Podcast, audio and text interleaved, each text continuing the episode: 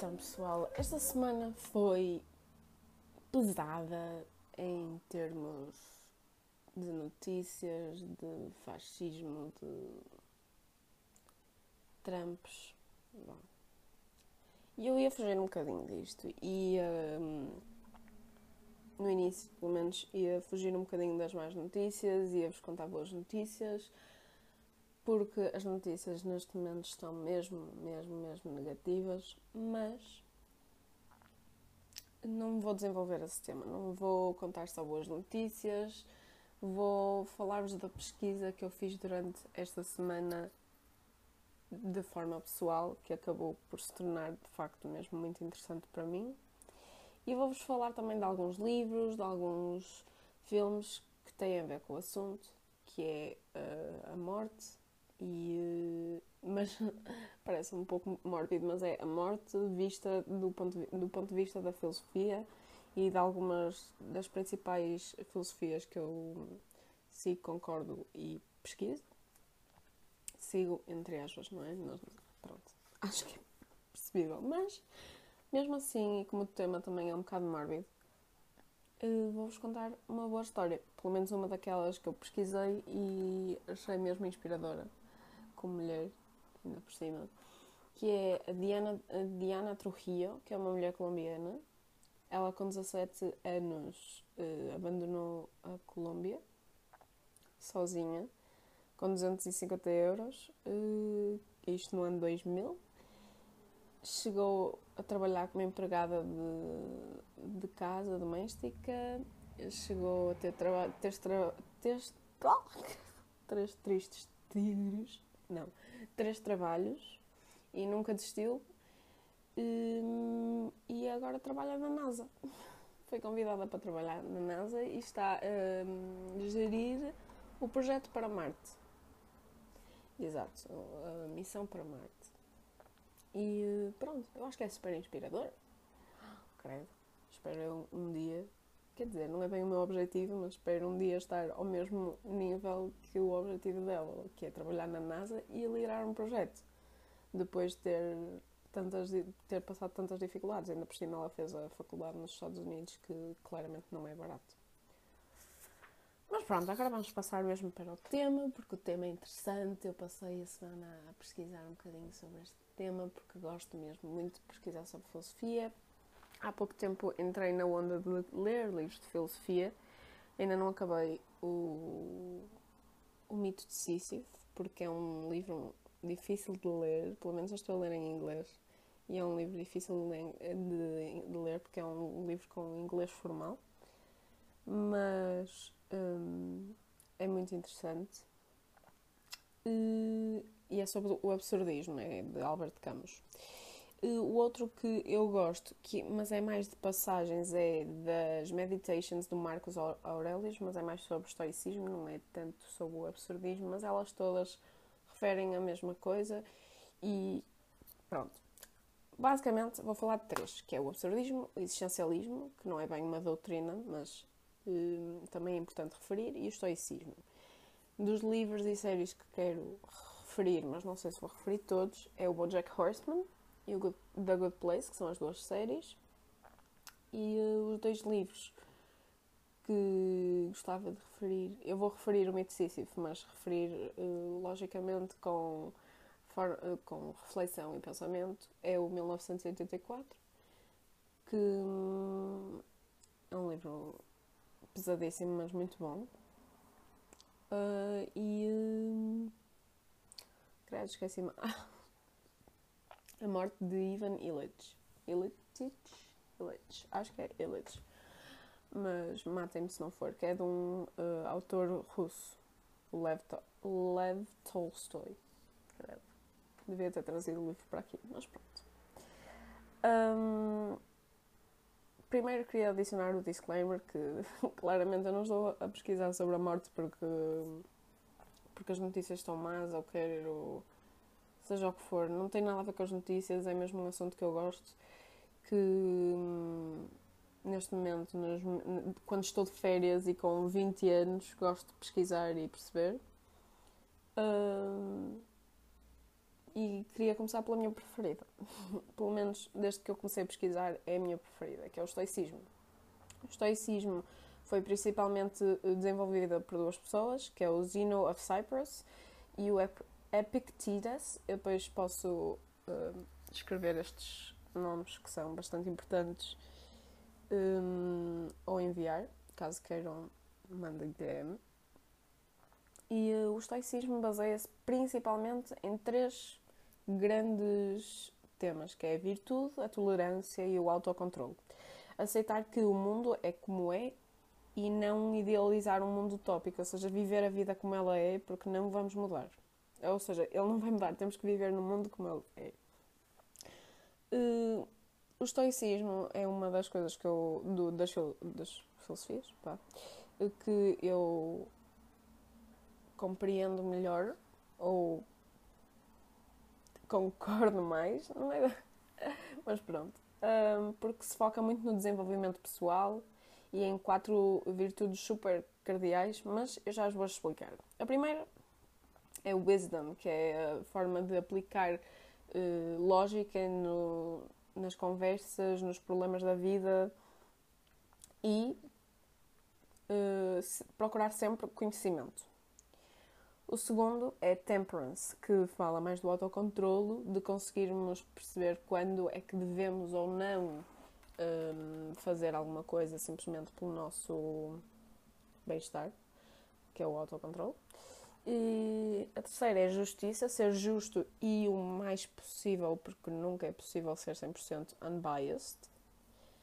E a quarta é coragem, que é enfrentar os daily challenges. Existe uma quote que eu agora já não lembro de quem é, mas tem alguma coisa a ver com uh, por vezes viver o dia a dia é uma coragem. Mas pronto, não vou ser deprimente, mas isso é uma, uma quote que, que é muito boa aqui para o estoicismo, porque quando eles falam de coragem pode ser mesmo viver as daily struggles e lidar com elas. O objetivo desta filosofia não é centrar no próprio, na própria pessoa nem a passividade da ação. O objetivo é. O objetivo não. O que o estoicismo defende é que a pessoa mais. Uh, tolerante, a pessoa mais controlada, a pessoa mais lógica será sempre a melhor a ser um, um líder, que é uma coisa que agora é muito falada na inteligência emocional. Um, ser um líder de realmente pôr em atividade uh, mudanças positivas. Mas para isso é preciso desenvolvermos nos a nós próprios e desenvolver a nossa. nos desenvolvermos a nós próprios, a desenvolver, o nosso conhecimento, o nosso, a nossa justiça e perceber que nem sempre somos unbiased na vida. e, e pronto, esta é das minhas preferidas. Estas, esta é de facto aquela. Eu adoro o tema da inteligência emocional e de facto é uma daquelas que eu percebo. E o livro que eu recomendo para este, claro, é o Marcos Aurelius uh, Meditations, que um, eu não li mais nenhum e nem li este todo, porque é de passagens, mas um, é mesmo muito bom. Um, de seguida, uh, eu ia falar do absurdismo, mas acho que vou falar primeiro do existencialismo, porque eles são eles andam de mão dada. E hoje vou, também vou falar de um senhorzinho. Senhorzinho, ai credo, parece condescendente. Mas vou falar do Nietzsche. Eu descobri que se diz Nietzsche, eu dizia Nietzsche. Mas vou falar desse senhor. Mas vou começar com o Kierkegaard, que é um dinamarquês. Ele eh, basicamente é o pai do existencialismo, ele não o definiu, porque foi Sartre, acho eu. Corrijam-me se for mentira, mas foi Sartre acho que definiu mais o, o existencialismo, mas o Sartre foi influenciado por Kierkegaard, que hum, no tema da morte define. No tema da morte, e quando eu digo morte, é lidar com a morte de alguém, lidar com a nossa própria morte uh, e lidar com a dor da morte, se me faço entender. Mas acho que qualquer, se não querem pensar na morte, e eu percebo totalmente, podem admitir quando eu falo da morte, é o sentimento de dor para qualquer situação da vida.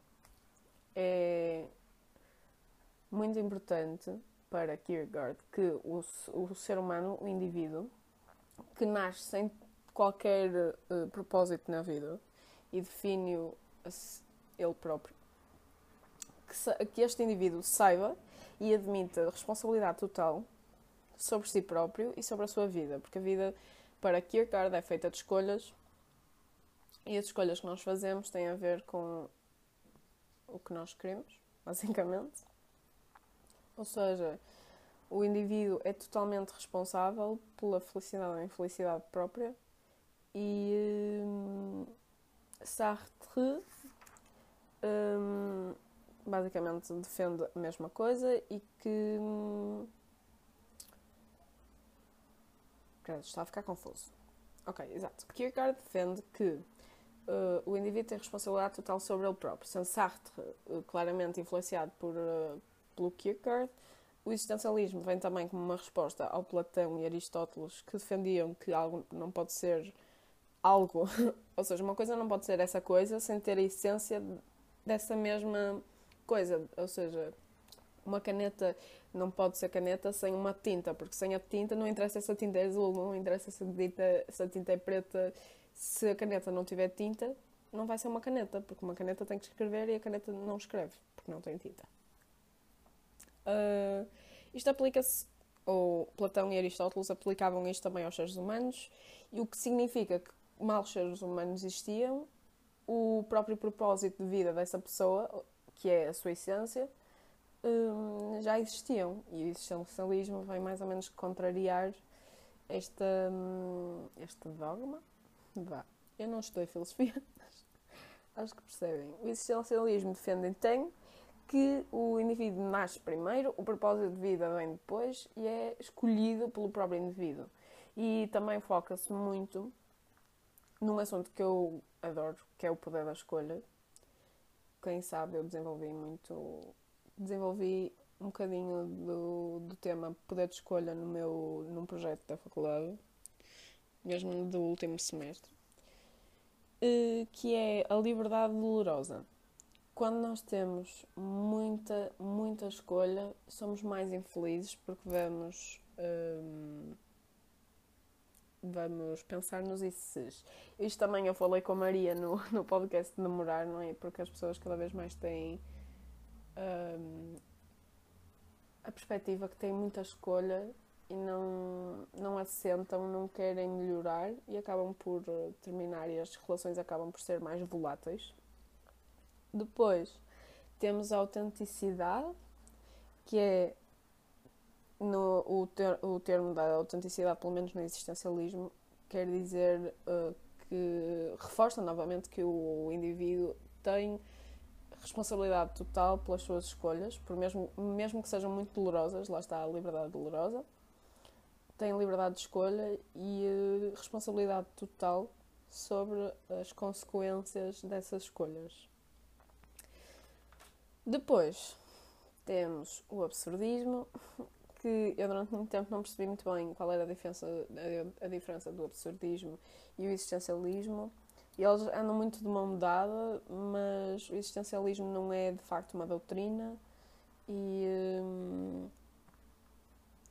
é aplicado a muitas, muitas filosofias uh, diferentes. Eu acho que até anda talvez de mão dada no estoicismo, porque o estoicismo também acredita que se um indivíduo seguir aquelas quatro uh, virtudes cardeais, que é o wisdom, temperance, justice e courage, que o indivíduo é responsável pelas suas ações, ah, pela lógica também.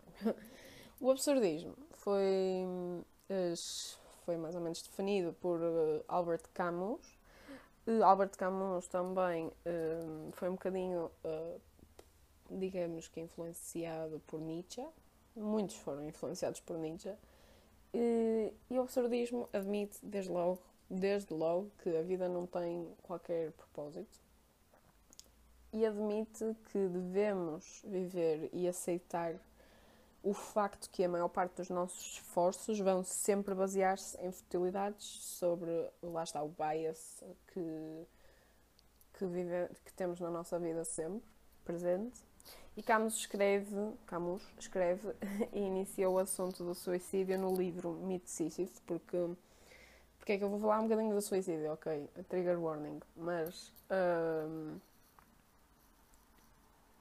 ele escreve sobre o um, como sobre o suicídio como para que se explicar que o absurdismo não defende o suicídio. O suicídio é uma, um assunto muito falado na filosofia, claramente, que é basicamente a pergunta: a vida vale a pena viver? Basicamente é uma grande pergunta da filosofia e isso não tem nada a ver com o absurdismo e Camus defende isso um, no livro que, do mito Sísifo. Um, mas um, clarifica que esta que o absurdismo, apesar de dizer que a vida não tem um propósito, não deixa de ser vivível e a, o ser humano deve encontrar uh, deve encontrar aquilo que quer de forma a, a viver, porque o significado, isto é uma frase acho que de Nietzsche, que é o significado para a vida é tudo o que fazemos que evita, que previne que nos matemos. E eu, novamente, eu concordo com isso. Eu não, não acho que alguém nasce nasça com um objetivo já definido, com um propósito de vida já definido. Hum, e depois temos Nietzsche. Nietzsche, preparem-se para uma viagem, porque eu não li nada sobre, não li nada de, de Nietzsche, eh, escrito por Nietzsche. Não ouvi, só ouvi conteúdo, só eh, vi TED Talks, podcasts e referências de Nietzsche, porque o Mito logo nas primeiras, acho nas primeiras cinco páginas, logo tem uma referência de Nietzsche, eh, de forma a concordar com ele e a, hum, de forma a corroborar aquilo que ele disse. Portanto, um, Nietzsche defende que o objetivo é tornar-te quem realmente és, e para isso tens que aceitar quatro coisas. Aceitar a inveja. Porque hum, o objetivo de Nietzsche é que nós usemos a inveja para compreender aquilo que queremos na nossa vida e lutar para isso. Ou seja, utilizar a inveja de forma a sermos proativos na nossa vida e desenvolvermos a nossa. Uh, nos desenvolvemos pessoalmente, seja como for. Agora, Nietzsche também era um enorme uh, anticristão, antirreligião, um, principalmente na altura em que ele viveu, mas o segundo é aceitar que não devemos ser cristãos. Não vou comentar neste para já, mas porque quero juntar a outro, que é o nunca beber álcool. Ele basicamente diz que este ano não dava, porque seja eu, ele fala cristi, do cristianismo, mas qualquer religião se podia aplicar aqui, porque hum, acho que o que ele queria falar era a fé, a fé cega. E, e porque estas duas, de não ser cristão e nunca beber álcool, ambas nos fazem ignorar o que estava errado na nossa, de facto errado na nossa vida e retira-nos a verdade, a verdade, a vontade a vontade de realmente querermos modificar, porque Nietzsche defende muito, muito que tudo aquilo que realmente importa fazer é um processo muito doloroso. E um, atordo, não é bem atordoar, anestesiar a nossa vontade com religião ou álcool claramente não é positivo. A última, a última, e é pesada, a última uh, verdade a aceitar é aceitar que Deus está morto. Uh, isto defendido por Nietzsche. Uh, apesar de ele odiar completamente o cristianismo, Nietzsche não negava a importância da, da fé. De, porque é um dos principais fatores de ajuda a lidar com os problemas da vida, nos problemas diários. mas, mesmo assim, Nietzsche defende que a cultura Uh, ou seja, a fé na cultura é bem mais importante do que a fé na religião e que sempre que possível deve ser substituída. Ou seja, quando, basicamente, quando estamos tristes, quando estamos a lidar com uma dor da morte ou lidar com alguma coisa, devemos nos apoiar muito na música, no, um, em livros, em cultura, em, em todos os tipos de cultura que possam imaginar, fotografia, design, porque design é cultura, é arte. arte, seja o que for, qualquer coisa que nos faça felizes, devemos nos apoiar nisso e nunca na, na religião. Eu não sou muito religiosa, por isso eu compreendo isto, mas ao mesmo tempo Nietzsche era um machista de primeira, portanto. Um, take this with a grain of salt. e eu queria inserir então aqui as séries nestes temas, porque as séries que eu disse, que é o The Good Place e o BoJack Horseman, são completamente diferentes. Existe um vídeo do Wisecrack sobre as duas séries e a comparação das duas séries sobre a morte. Eu vou, claramente, eu li, vi esse vídeo várias vezes e um, concordo com tudo mas o que eu queria falar era mais a minha perspectiva sobre as séries. BoJack Horseman é claramente uma série muito mais pesada, uma série que toca muito mais no nihilismo e uh, leva à morte como que um vazio incompreendido e medo do, da morte, enquanto que o The Good Place toca na, no tema da morte como como algo positivo, digamos, porque é o que nos mantém todos os dias com vontade de fazer uma coisa nova, com vontade de experienciar coisas novas, de fazer alguma coisa, estar com alguém, falar com alguém, porque há uma quote do The Good Place que é dada pela personagem principal, digamos, que diz, ela diz, um, como é que ela diz? Creio, não sei, mas diz algo do género de uh, todos os humanos estão um bocadinho tristes eh, a, toda, a, toda, a todo o tempo porque sabem que vão morrer. Mas isto é muito importante para mostrar o, posit o positivismo que é a morte, que é o fim, porque no fim da série eh, eles mostram o céu, vá, eles mostram o céu. E as pessoas lá não estão felizes porque um, estar no céu é supostamente o o grande perfeccionismo de tudo é como eu quero e está desenhado para mim e tudo mais, mas nunca acaba. E quando algo bom nunca acaba, deixa de ser algo bom e passa a ser rotineiro e não, não nos deixa felizes. E a The Good Place tem toda, eu acho sinceramente que tem toda a razão nisso. O, existem dois, esta série tem dois filósofos on set para uh, ajudar uh, no desenvolvimento destas filosofias durante a série. E o BoJack Horseman já é um pouco mais deprimente, como eu disse, é... mas também faz o seu sentido, é aceitar a vida como ela é, porque um, existe uma quote também que é Life's a bitch and then you die. Or sometimes life's a bitch and you keep living porque adiciona algum positivismo à série. A série nunca fala da morte como uma coisa boa ou má, mas é uma série muito negativa, muito negativa, mas é muito fixe. Eu acho que deviam. Eu. Desta, estas duas séries são completamente diferentes. O The Good Place é muito mais happy feeling, não, não vão estar deprimidos, é uma comédia, vão se rir e tem, boa, tem uma boa filosofia. Tem um livro de filosofia que é muito referido no, no, na série, que é o What We Owe to Each, to Each Other, do Scanlon. Só li os primeiros três capítulos, novamente é um daqueles livros com inglês antigo, inglês formal, e é muito pesado ler, muito pesado ler, mas muito bom também. Para, é um bom livro para nos destruir o ego. Depois, se calhar não vou falar de 1984, porque no 1984 eu queria falar mesmo muito da minha opinião sobre como seria se eu vivesse em 1984 do livro. Mas quero falar do, da morte de Ivan Illich. A morte de Ivan Illich é um livro russo, de um russo muito curtinho, que fala basicamente de um homem a lidar com a sua própria morte e o, a destruição completa do ego, a satirização completa de da, da família, de como ela lida com a morte, de como. Também é um livro super pesado, mas tem 120 páginas e eu li aquilo em dois dias. compensa muito, compensa muito. É mesmo muito curtinho e compensa mesmo, mesmo, mesmo muito. Também queria deixar algumas recomendações, como o estudar sobre Kierkegaard.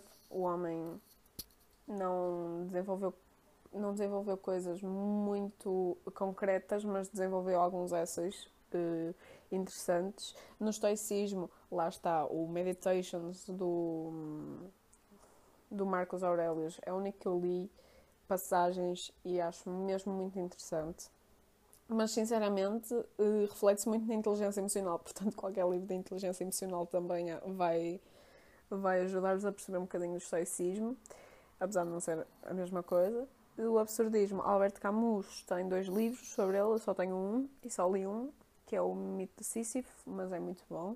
A história do Mito de Sísifo também é muito boa, no outro dia estive realmente a compreendê-la muito mais, porque só, só se sabe que o mito Sísifo é que o Sísifo foi condenado a subir a pedra e deixar cair a pedra, mas não se sabe porquê. E é muito interessante uh, estudar sobre isso. No existencialismo, claramente, uh, o Sartre e o, um, e o Kierkegaard, no, novamente. O Sartre tem trabalhos muito bons. Nunca li eh, na sua totalidade, mas já li alguns. E principalmente algumas quotes, que também é importante. E as séries que eu disse não dei spoiler nenhum. Hum, porque a série é toda sobre isso. E eu recomendo totalmente. Qualquer uma destas coisas que falei. Eu adoro pesquisar sobre filosofia e é algo que. que eu devia ter entrado mais no secundário, talvez. Se calhar até tinha melhor nota, mas. Hum, recomendo totalmente.